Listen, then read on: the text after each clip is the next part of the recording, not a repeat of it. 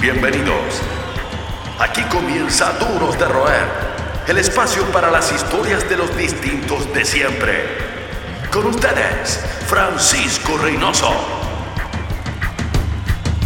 Nuestro invitado de hoy es una especie de Harvey Dent del metal, porque tiene dos caras. Por un lado nos informa el acontecer nacional e internacional y por el otro desarrolla su beta de metalero con su banda Enigma, con la que lleva más de 30 años de carrera ahí con todo en el underground chileno. Fanático de Cobreloa, ducho en la guitarra y ante todo un profesional de alta gama, en este episodio de Duros de Roer presentamos a un periodista y músico, el señor Álvaro Pachi.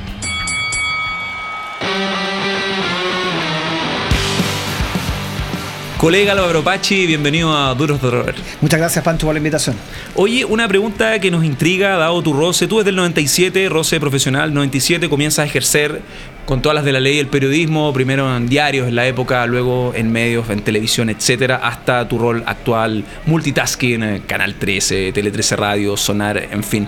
Una pregunta que nos llama, la que nos llama la atención en cierto sentido es si es que en el llamado círculo de poder eh, entre empresarios políticos de, de alta gama hay esta suerte de Harvey Dent también, dos caras, militantes del metal escondido. Sí, totalmente, totalmente. Yo me he encontrado muchos casos en, todos los ámbitos. Eh, tengo amigos doctores, ingenieros, abogados, eh, fiscales, eh, hay exministros, ex subsecretarios que son rockeros, que han ido a los conciertos. ¿Como cuál? ¿Algún, ¿Algún ministro, exministro que te haya topado en un concierto metalero de rock en general? Hay varios subsecretarios, sobre todo, que, prometieron visita y llegaron a, los conciertos de Enigma. ex voceros, ah. ex voceros de la época de principalmente el primer gobierno de Bachelet, del, primer gobierno de, Piñera. Eh, y sí, o sea, a mí siempre me, me causa, me causa sorpresa que genere esta, esta suerte eh, de, de, impacto que la gente que, que, accede a ciertas profesiones se, mantenga este, este amor de, niño, ¿no? este amor de juventud que es el metal, que yo creo que se mantiene por mucho tiempo. El equipo exige nombres, Álvaro. El equipo exige nombres, a ver. Está. Mm, eh, a ver, no, es que, es que, algunos no recuerdo, pero, pero fueron subsecretarios de la moneda de distintos grados. Uno, así, solo uno. Carlos Maldonado. Ah, perfecto. Carlos Maldonado. Eh, después me voy a acordar del otro. Es que pues, no quería, no quería por eso eh, omitirlo. Pero sí, en, el fondo tú encuentras en todos los ámbitos gente que mantiene ese, ese amor por el metal, que fue un amor probablemente como de niño o de joven, y que se extiende hasta su vida adulta después que ya son profesionales, que, que, son padres de familia, abuelos algunos, y eso nunca se va, eso nunca se va. Vamos con el comienzo ya fuera del oficio, ¿no? Tu afición por el rock, ¿cuándo parte? ¿Cuáles eran los estímulos? Los pósters de la época, siendo un tipo que vivió a Concho los 80 y los 90. Claro, o sea, uno creció, yo nací en el 75, por lo tanto uno creció en la década de los 80 y claro, principalmente mis amigos siempre fueron mayores que yo, eh, siempre tenían 3, 4 años más que yo y, sus hermanos mayores, a través de ellos llegó el, metal a, las manos nuestras, los primeros vinilos de Iron Maiden, los primeros vinilos de Metallica, en fin, llegaron, llegaron de esa manera. Eh, cuando yo tenía 12, 13 años, que es más o menos la edad en que uno empieza también a, formar el, gusto musical y también, en mi caso, a tocar. empecé a tocar como esa edad, a los 13, 14 años, ya más seriamente a, los 15.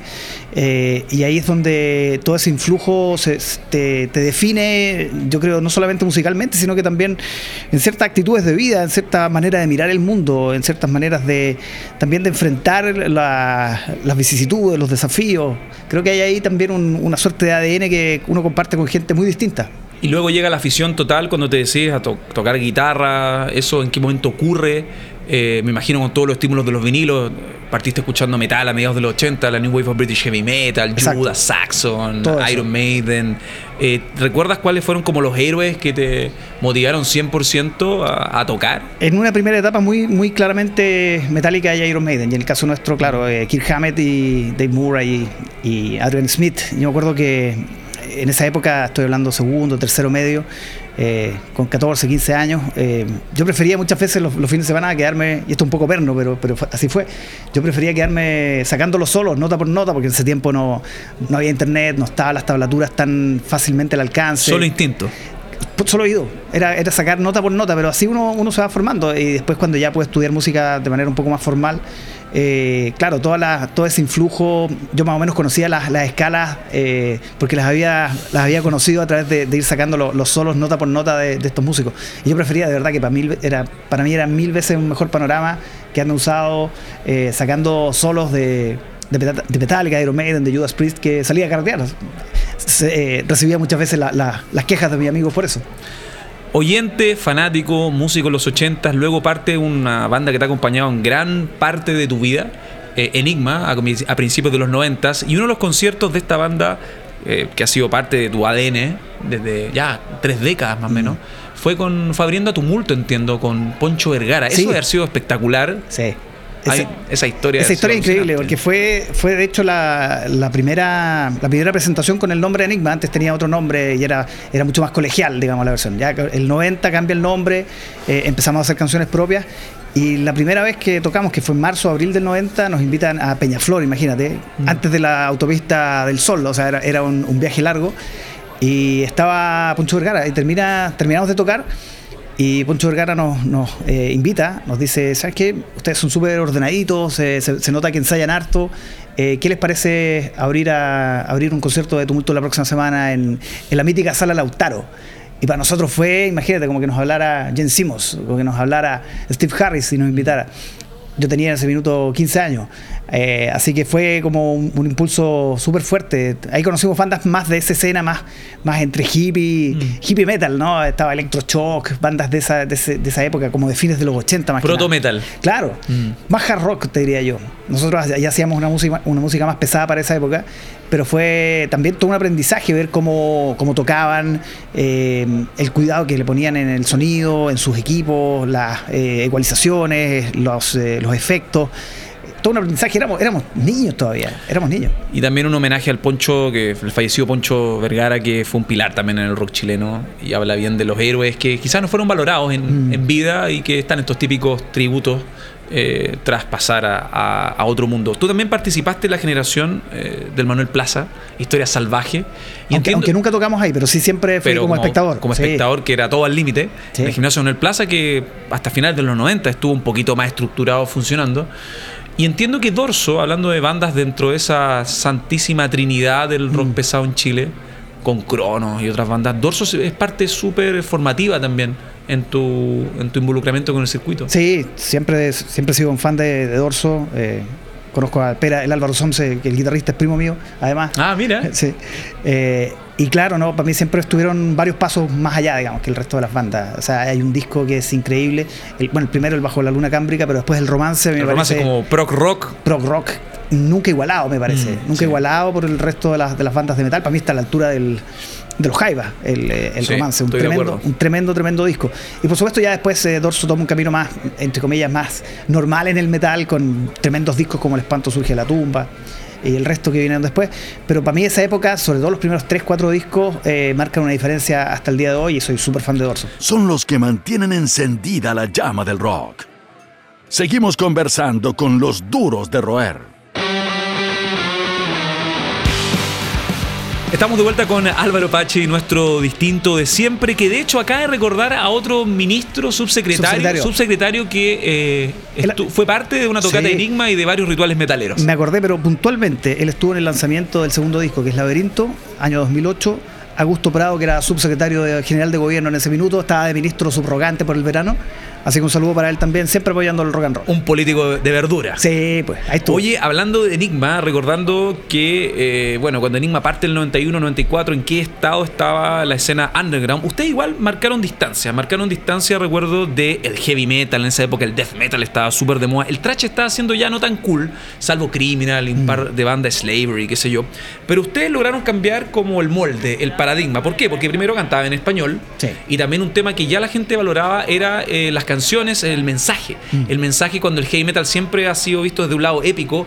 Ustedes en español tocaban temas de contingencia y quién lo diría, casi un cuarto de siglo después tiene más sentido que nunca darle como caja a la iglesia, por ejemplo. Exacto.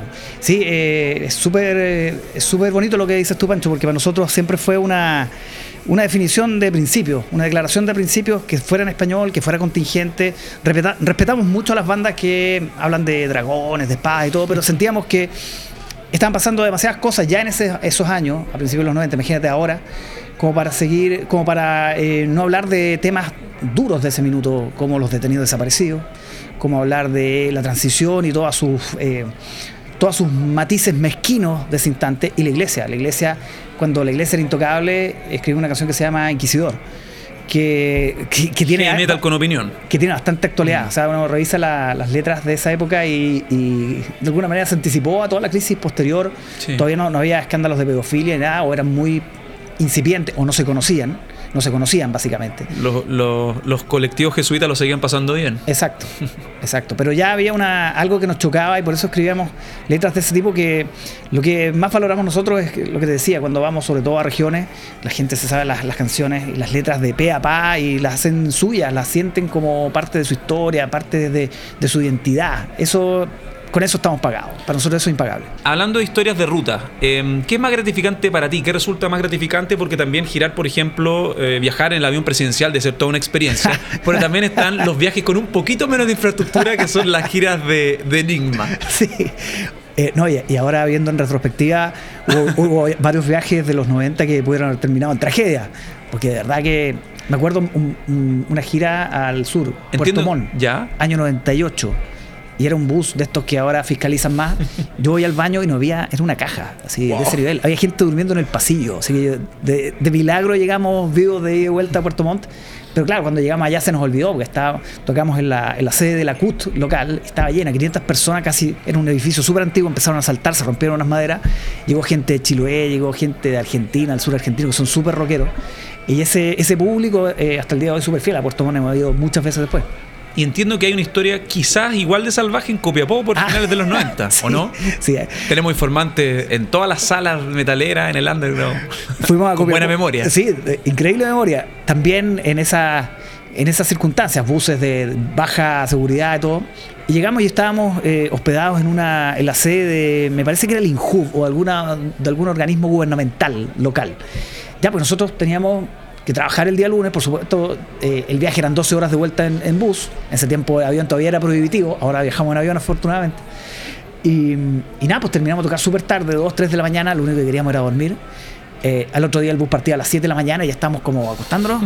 y llega una horda así como de 100 personas así como, oye, acá el carrete, acá. nosotros, no, es que vamos a dormir, tenemos que, tenemos que volver en tres horas más. Y claro, primero fue como diplomáticamente, sé que no, no pasa nada, pero después, claro, tuvimos que básicamente echarlo y era, una, era un grupo grande, así que no, no fue fácil eso. Oye, y respecto al, al otro lado de la vereda, eh, tu lado profesional, el roce también profesional con la cúpula política desde la más alta esfera, ¿cómo es la dinámica del avión presidencial? Fuera de lo que se muestra en las notas mega maqueteadas, que obviamente hay que mostrar como el glamour el rigor profesional y todos los planes, el vértigo y todo eh, en, el avión, en el avión presidencial. Para nosotros, como humildes ciudadanos, lo más cerca que hemos estado al avión presidencial es la película de Harrison Ford. no, al final eh, yo cubrí durante 10 años, eh, estuve cubriendo tres presidencias, la, la segunda parte de Lagos todo el primer gobierno de Bachelet y el final del primer gobierno de Piñera. Fueron 10 años en total. Así que el avión presidencial para mí era casi más habitual que mi casa muchas veces. O sea, eh, eran giras largas, tú pasabas la mitad del tiempo eh, fuera del país o en regiones también, que también se utilizaba. Y es un espacio bien, a ver, que tiene mucha, mucho potencial y es eh, en sentido periodístico. O sea, pasan muchas cosas ahí. Algunas cosas que se pueden contar, otras que, sobre todo en, periodismo, en televisión, es más difícil relatarlo, detallarlo, pero, pero te sirve como insumo para tus notas, para dar la información. el momento en que que es habitual, que es casi un ritual en que el presidente o la presidenta va a la parte donde están los periodistas y comparte un montón de información en off que es súper eh, importante para los que cubrimos el día a día de, de, los presidentes. Además, ahí también tú ves los matices, eh, cómo era la relación entre cada uno de los presidentes con, con la prensa. Eh, algunos más distantes, otros más, otros que, que, se querían acercar de alguna manera, otros que marcaban algo, hay una distancia republicana pero, pero es una experiencia bien, bien interesante porque además tienes eh, la posibilidad de llegar a lugares que no llega el resto de los aviones, tienes la posibilidad muchas veces de hacer viajes que no están permitidos para otro tipo de, naves, entonces claro, tiene un montón de, de gracia, eh, pero tiene, como te digo, esas dos, esos dos sentidos, un, un, sentido periodístico interesante que se producen muchas cosas, peleas a veces entre ministros, parlamentarios, los propios presidentes, reuniones donde se definen cosas, donde se logran acuerdos en, en, en pleno vuelo eh, y también tiene ese, ese, sentido que para mí significó eh, perderme varios capítulos, digamos, porque estuve 10 años, mucho tiempo arriba de ese avión. ¿Y lograste poner música alguna vez? No, no, no, no se puede. Prohibido, con suerte el audífono. Pero nadie, en general nadie, no, no, hay, no hay música en general.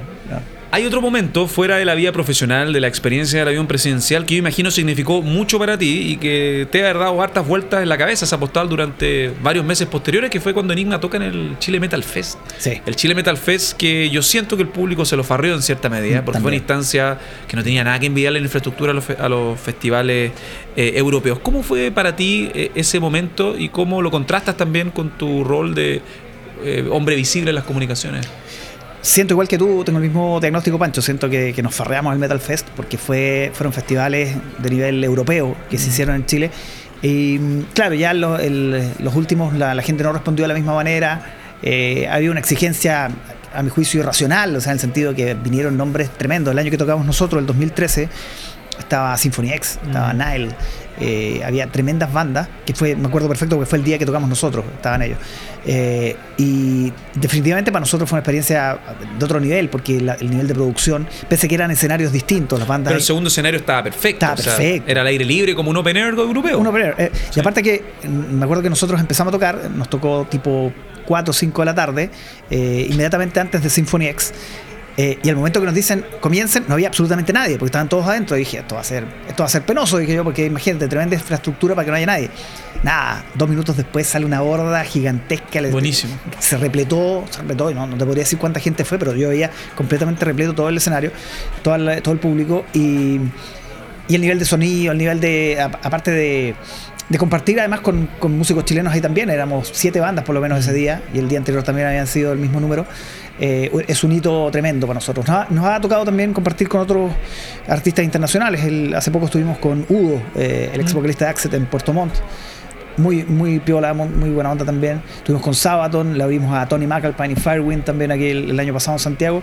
Eh, así que no, ha sido siempre eso, esos momentos se, se atesoran porque el nivel de producción es mayor y también puedes compartir con artistas que admiras. ¿Y con qué músico tuvieron más onda? ¿Tienen alguna historia para rememorar fuera del compartir cartel?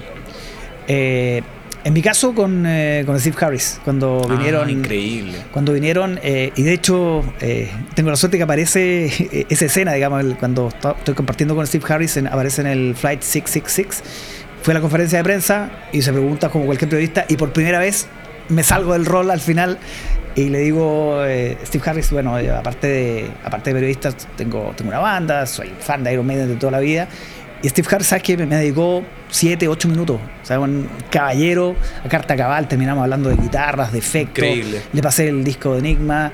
eh, no, increíble, increíble. Habla- me preguntó de qué hablan tus canciones. De- le, le conté, no, bueno, eh, siempre Iron Maiden fue una inspiración en el sentido que uno aprendía historia con Alexander the Great, con To Tame a Land. O sea, para ti fue un el cierre de un ciclo, yo creo. totalmente, totalmente. Viste Y- al Álvaro de 15, 14 años. Totalmente. Y, y no, eh, impresionante el. Porque hay que decir, los otros, los integrantes de, de Maiden se fueron rápido, pero con Steve Harris, que también se, que la pudo haber hecho corta, digamos, tuve 7, 8 minutos. Y, y lo más divertido es que cuando sale el, el documental, eh, al tiro me llama, eh, me llamó Carlos Costa en ese momento, me dice, bueno, salí en el flight, six", pero ¿cómo? Ahí voy, y claro, y se, se inmortalizó ese momento. Álvaro, ¿te sientes eh, de qué forma? ¿Cómo te reflejas, cómo reflejas tu, tu línea de tiempo? ¿Eres un, te sientes un eh, metalero haciendo periodismo o un periodista tocando heavy metal? La música fue primero. La música siempre fue primero. O sea, después estudié periodismo, después vino el, el desarrollo profesional y, y eso es lo que yo creo que le pasa a muchos abogados, doctores, ingenieros, abogados que, y otras profesiones, gente que tiene otras ocupaciones, en el sentido que, que la música que te marcó desde niño va a estar ahí siempre. Eh, mi papá cada cierto tiempo me dice, pero ya, pues empieza, no sé, ¿cuándo va a tocar jazz? ¿O cuándo va a tocar? Digo, pues a mí me encanta el jazz, me, me gusta, me encanta el bossa nova, me encanta el blues, me encanta ese tipo de música, pero lo que me nace componer, lo que me nace tocar, es metal. Y, y creo que hay, hay algo en común ahí con, con esa gente. Escucho un montón de otra música distinta, pero, pero lo que me nace, yo creo que así va a ser por un buen tiempo, es metal. Más que un club, una familia. Sigues junto a los duros de roer. Seguimos conversando con eh, Álvaro Pachi, periodista, metalero, músico, guitarrista de Enigma Banda con tres décadas. Brutal el, Increíble. el, el implacable paso Sí, del tiempo. increíble. Eh, de repente sentimos también que, claro, hubo momentos entre, sobre todo entre el primer disco y el segundo, que fue cuando la gente, cuando nos pusimos a trabajar, cuando nos casamos por primera vez, muchos cuando tuvieron hijos, algunos. Eh, en ese tiempo, eh, claro, yo siento que ahí, a propósito de lo que te contaba de Irreversible, nos faltó sacar más discos en ese minuto, en ese periodo. Ser más prolífico. Ser más prolífico en ese rato. Yo creo que ahí perdimos un tiempo importante que estamos tratando de recuperar ahora. Yo siempre digo, eh, ahora no, nos impusimos la autoexigencia de sacar por lo menos máximo cada tres años. Máximo cada tres años un disco porque... ¿Qué es la idea? Así se manejan estos tiempos. Claro. Incluso que sacar canciones. Ya los discos como formato están siendo medio cuestionados, pero el metalero igual es bien clásico también con valorar. Sí. El LP como la experiencia, el track por track. Y, revisar el, el arte y quién grabó y quién diseñó y qué, qué equipos usaron. Sí, yo también soy bien ñoño en eso, entonces, y sé que todavía queda mucha gente así. Eh, claro, yo sé que el formato ahora está en cuestión. O sea, mm, igual tenemos Spotify, igual tenemos otras plataformas, pero para nosotros sacar el disco sigue siendo como imprescindible. Álvaro, en la, eh, en la conversa anterior, cuando tocábamos como estos dos mundos, ¿no? Este cuadro comparativo entre la visibilidad del periodismo y tu pasión por el metal, me preguntaba cómo hacías calzar las agendas, dado que en tu rol de hombre de las comunicaciones, radio, recuerdo que tuviste un programa con nuestra amiga Patricia Venegas Sí. temprano por la mañana y tenía que dosificar también, con, Sí. a veces ibas en la noche, en la mañana, haciendo reemplazos. Eh, ¿Cómo fue para ti también organizar esta, este tablero ajedrez que siempre es tan complicado cuando Es uno tiene complicado. tantas facetas? complicado. Bueno, eso tiene que ver también con. eh, ya a esta altura nosotros ensayamos sagradamente los sábados, pero es una vez a la semana. Cuando éramos más chicos, hasta tres veces a la Sábado en la semana. mañana, horario familiar. No, no, no. Tampoco en la en noche. tarde, en la tarde. De, En la tarde. de tres y media a siete, ocho. Ah, Bien hablado con los vecinos porque ensayamos en mi casa. Ah, bueno. Pero eh, claro, antes cuando éramos más chicos ensayábamos hasta tres veces a la semana y, y obviamente eso da otra da otra otro nivel de, de producción también. O sea, por ejemplo, para grabar un disco antes no- nos preparábamos así con esa, con esa intensidad. Ahora va mucho más en el trabajo personal de cada uno y los sábados se mantienen. Ahora me pasó muchas veces con esto de la gira y todo que llegué así del avión a tocar. Así literal, literal. Y, y Tu propio sufriendo. Flight 666. y sufriendo, porque así como que si había una escala más o algo no llegaba. ¿Cachai? Me pasó hartas veces. ¿Y te perdiste alguna tocata eh, que ya estaba agendada, me refiero? No con Enigma, no, nunca. Por estos vuelos presidenciales, Sí. la conexión, qué sé yo. No con Enigma, pero sí me perdí. He ido a todos los conciertos de Iron Maiden, salvo el del 2004, porque estaba en una gira en México. Ese fue en la pista atlética, ¿no? Me parece ahí, que no, sí. no alcancé a Ya, llegar. No alcancé a llegar, Tantos conciertos de Iron Maiden. Al resto he ido a todos, pero el 2004 no llegué. Fuiste al primero también. Sí, fue el primero. ¿Y Al- alcanzaste a comprar la entrada del 92? No, pero eh, a, a José Vázquez, que es el baterista, mi amigo también de toda la vida. Él organizó una marcha en protesta contra, contra la censura. Bueno, contra Belisario Velasco y. Claro, contra la censura contra Iron Maiden, porque eso fue. Eh, y se lo llevaron, se lo llevaron detenido a mi amigo. Mira. Yo estaba en clase, estaba rindiendo un examen, si no lo habría estado acompañando. Y siempre. Qué buena historia eso. Siempre- Un militante total No, militante. de la oncella de hierro. Militante total. Nunca más lo vi en marcha, solamente ahí. Pero, pero dijo, no, esto, esto no va, esto no va a pasar así. ¿Se te hace muy em, brutal o, hay, o sientes todavía a esta altura del partido con toda la visibilidad, con toda la, la- la vitrina, ¿no? que es estar en el prime, presentando noticias, también en las radios? Eh, ¿Cómo ves, eh, cómo has vivido este contraste entre comillas? Porque cada, cada vez hay menos glamour en el mundo de las comunicaciones, eh, dada la crisis global ¿no? Total. que hay en los medios, en todos los generadores de contenido, en realidad la industria, la Sí. publicidad y un largo etcétera con toda esta especulación en todo sentido. ¿Cómo vives ese cambio brusco entre el glamour de la televisión, las luces, como se le dice, y también eh, el mundo del underground también, que es todo tan precario, es como el antónimo? Es cierto, pero, pero me voy a quedar con la primera parte, con, con la premisa que, que planteaba la pregunta, Pancho, que en realidad, eh, sobre todo el trabajo de prensa tiene bastante poco glamour. Eh, es verdad que a mí me toca presentar noticias y todo eso, pero, pero es... eh, se hace- es un apostolado, en y se- cierta medida. Y se hace con bastante menos gente de, de lo que el público cree. Eh, es, una, eh, es una pega también de rigor, de periodicidad, de, de estar encima, de sacrificio, como todas las pegas. Eh, tiene- Estar tiene estudiando los ratos libres. Exacto, tiene, tiene de todo eso. Eh, y el underground, eh, yo- encuentro que por lo menos la decisión que hemos tomado con Enigma hace mucho tiempo es tocar menos pero mejor. Tocamos menos veces al año, pero eh, en lugares y en eventos que, no, que nos dé garantías de que va a haber buen sonido, de que va a haber una cantidad de, de gente importante, que, que haya una buena difusión. Eh, cuando chicos, claro, íbamos a todas. Íbamos a todas, nos, invitaban el día antes y llegábamos. Y, y eso también tiene una cosa bien, bien romántica y bonita eh, para esos años, para esos años que uno es estudiante, que no tiene tantas responsabilidades. Pero ahora en el fondo preferimos tocar acá en Santiago tres, cuatro veces al año, más lo que hacemos en regiones, pero tocar bien. Tocar bien, en buenos eventos, con buena amplificación. Así que eh, pa- para mí ha sido al revés, como que eh, el metal ha ganado en, en- en producción y en calidad y en, y en glamour, se el concepto. Pero ha ganado, sí, hay mejores tocatas, Hay mejores equipos. Sí, o sea, comparado con lo que teníamos en los 90, eh, es un sueño. O sea, de verdad, yo siempre digo, ahora es mucho más simple grabar, tocar, acceder a mejores instrumentos, aprender en línea, tener clínicas. Yo, yo tenía unos VHS ordinarios que ya no se veían. Para sacar las escalas de Paul Gilbert o de Ingrid Malmsteen o de, o de Steve Vai. Ahora, hay tutorial en YouTube. Tutorial en YouTube. Entonces, claro, ahora es mucho más sencillo. eh, y, qué bueno que sea así, y qué bueno que sea así. Entonces, para mí ha sido al revés, como que el metal ha ganado en producción y en, infraestructura. Ya sea por los años, las prioridades, la experiencia, las idas y vueltas, errores, aciertos, uno toma ciertas decisiones. Ustedes son una anda estratégica, como hay que hacer los proyectos, eligen ciertas tocatas y dicen que sea todo. Cuando uno era chico, uno idealizaba el estar contra la corriente en el rock en cierta medida, y eso era súper gratificante. Con el paso del tiempo, con estas tres décadas y algo más que llevas involucrado en esta movida en el underground, ¿cuál ha sido la mayor alegría que te ha dado el rock? Eh, No solo el metal, el rock así como Sí, yo me, yo me quedo en la general. tribu, ¿no? Me quedo en general con, con, con- con Enigma, con el momento que uno saca el disco, que siempre es un momento importante. Cuando tú, tú ves que tiene buena recepción eh, dentro de los límites y del mercado chileno, que es chico, obviamente. Eh, yo me quedo con los momentos cuando vamos a tocar a, a regiones y la gente se acerca y te recitan la canción completa que tú escribiste y que te dice que, que ha sido importante para él. Eso para mí es lo que finalmente el combustible. Para mí eso es lo que siempre llena. Y, y en términos generales, como fan del, del metal, bueno, los, los grandes conciertos, haber conocido prácticamente a todos mis, mis ídolos de juventud, los he conocido a casi todos. Partiendo por. Steve Harris. Partiendo por Steve Y aparte que Harris. fue una gran persona, un gentleman. No, pero impresionante. Pero todos, Dickinson también, eh, Smith, Murray. eh, ¿También tuviste chance de compartir la misma conferencia con Bruce Dickinson o en otra? no, en otras, en otra, en otros ¿Y en qué dinámica? ¿Hotel o...? hotel, básicamente, claro. La, la que fue más conferencia de prensa esta que te relaté con, con Harris, pero por ejemplo tú, cuando la primera vez que vino Maiden, eh, vino, con- imagínate, vino con Blaze Bailey. Horrible, yo estuve ahí. Sí. Horrible. Claro, pero, pero ahí conocí a Bailey y a Murray, punto. que fue una. un Y ahora Blaze Bailey toca en el rock y guitarra. Sí, pues. Está llevando menos gente que Paul Diano. ahora, es verdad. Es Entre verdad. los dos van a arrendar una pensión ahí en el centro de Santiago. Con, eh, con Mike Patton, Sí, viene más que Marky Ramón. tal cual. Y bueno, el, eh, aparte del metal, eh, de este ciclo, yo encuentro alucinante y me quedo con los Iron Maiden, porque Iron Maiden son unos obreros del rock. Hablando de las luces que uno ve, en Iron Maiden hay mucho trabajo. En mantenerse en forma, en seguir, en tener esos suerte de contadores que ven el Excel de conciertos con meses de anticipación. Hay una, hay una cierta relación con lo que uno proyecta y, lo- la realidad.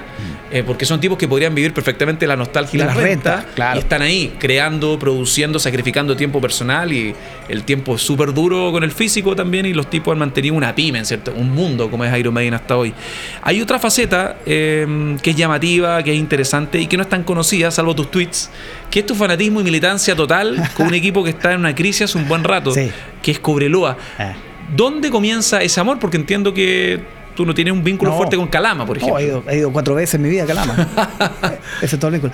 No, a ver, Cobreloa, yo, yo nací el 75, el 81, 82 y tenía 6, 7 años. Y no era tan raro en ese momento. Yo tenía muchos compañeros de, de curso que eran de Cobreloa. Después Claro. se, dieron, se dieron vuelta la chaqueta, yo hizo cruzados, azules, en fin. Pero, pero sí, en ese momento era como, era natural ser de Cobreloa, porque Cobreloa, Cobreloa era pop.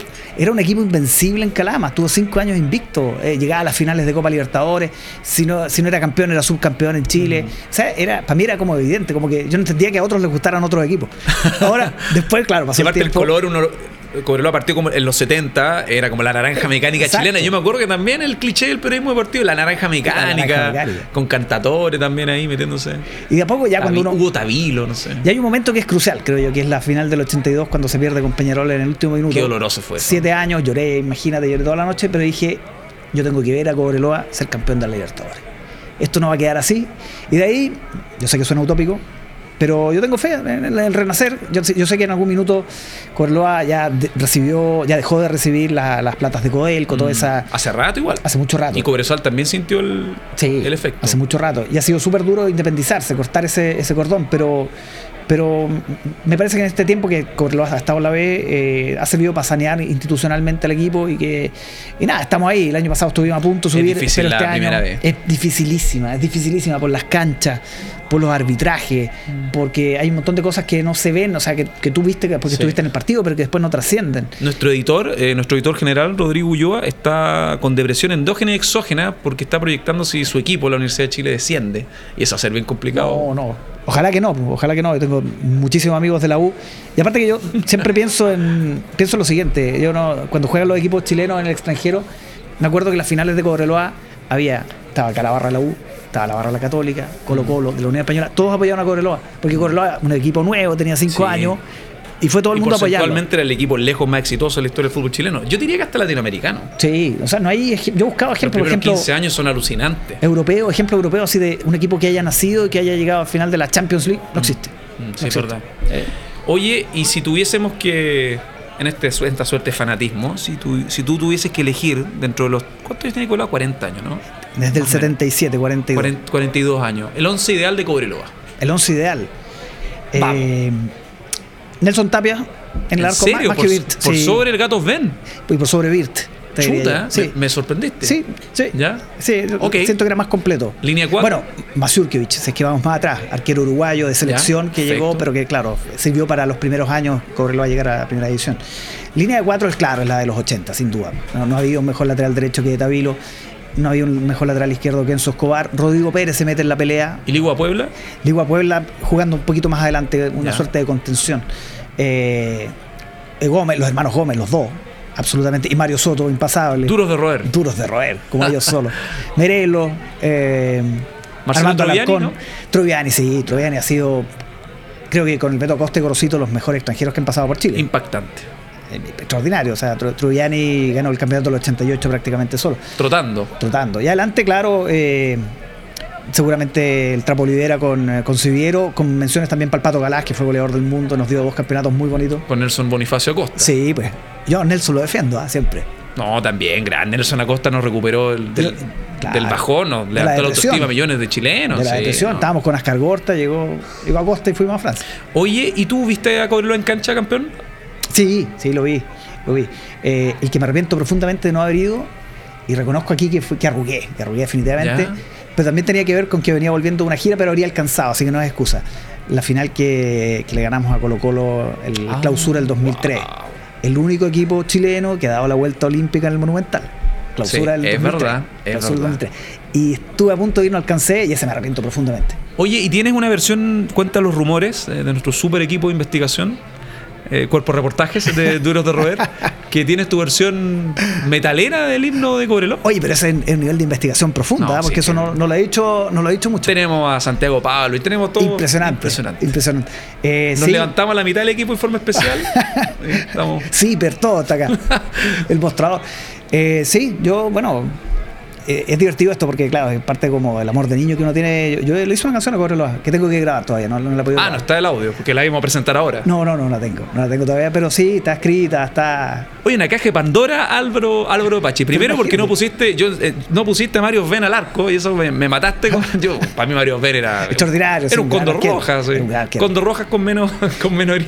No lo puse solamente porque Oven llegó un poco ya con, con una edad un poco más avanzada. Ya venía- ¿Achanchado quieres decir? No, no, no, no. De hecho, eh, el campeonato del 92 él era el titular, Con su Lantype. pero Mm. eh, Batman Canales fue el titular finalmente. Batman Canales. Batman Canales. Cacha, Sí, se me había pues. olvidado esa figura. Batman Y le ganó- Canales. y le ganó el puesto en buena me acuerdo. Le ganó no, le ganó la. Católica. Yo soy de la Católica. Le ganó Sí, a la pues, Católica el campeonato. No, me causó mucha gracia. No, no, pero te digo, le ese ganó el puesto al, 1992. al Gato Félix, le ganó el puesto en buena lid. Qué buenos equipos hay en el fútbol chileno, competitivo. tremendo, tremendo. Querido Álvaro, Loíno de corazón, eh, lamentablemente no presenciaste uno de los títulos simbólicos de tu equipo. Nosotros te proclamamos, déjame decirte, un duro de roer. Nosotros somos fan de Mario Ben, por sobre, por sobre Batman Canales. Y te queríamos consultar algo que a esta altura es retórica, pero siempre es importante como la primera persona, la, la fuente directa. ¿Te consideras un duro de roer con todo lo que hemos conversado o previo a este noble espacio para distintos de siempre?